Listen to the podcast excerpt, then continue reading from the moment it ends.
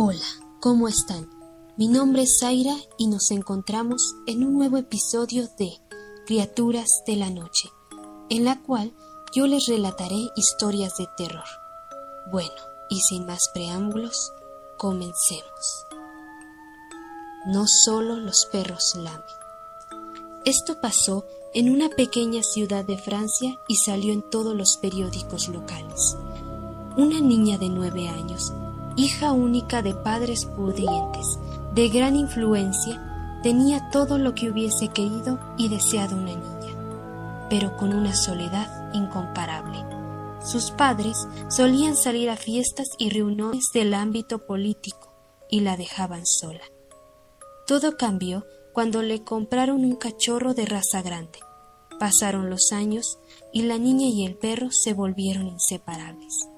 Incluso crearon un vínculo especial. El perro se metía debajo de la cama a dormir con ella todas las noches, y cuando la niña se sentía angustiada o asustada, asomaba la mano por debajo de la cama y se dejaba lamer la mano por el perro. Era como un código entre ella y el perro, y ella se tranquilizaba. Una noche, los padres pasaron a despedirse de la niña antes de ir a una cena. Estos se fueron como muchas otras veces y pronto la niña se sumió en un sueño profundo. En la noche un fuerte ruido la despertó. Eran como rasguños leves y luego más fuertes. Ella, temerosa, bajó la mano para que el perro la lamiese. Entonces sintió la lengua húmeda del perro y se tranquilizó.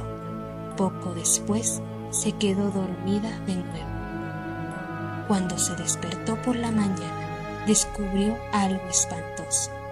El perro no estaba debajo de la cama como de costumbre.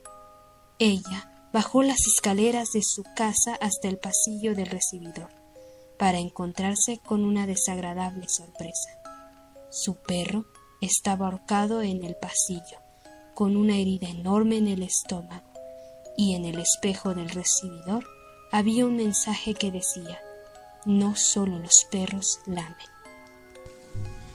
Se dice que cuando los padres volvieron, la niña estaba totalmente trastornada y solo decía, ¿quién me lamió? Aún se busca al autor de tal aberración.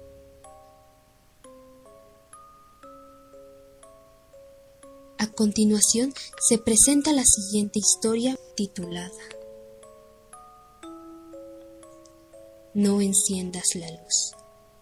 Era una noche tranquila en los dormitorios de la Universidad de Virginia, Estados Unidos, cuando una joven llegaba de una fiesta que terminó a las tres de la madrugada. Por cortesía y gracias a que su compañera de cuarto era muy estudiosa, a la vez de delicada en sus horas de sueño, dejó la luz apagada cuando se adentra en la estancia. Se cambió de ropa y fue directo a la cama, con la esperanza de que en el examen del día siguiente no le fuera tan mal.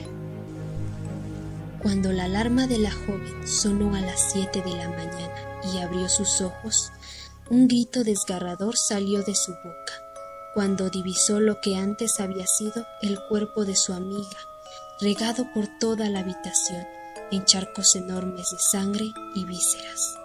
Los brazos en un extremo del piso, las piernas en el escritorio y el rostro desprendido del cráneo encima de la almohada ensangrentada a más no poder.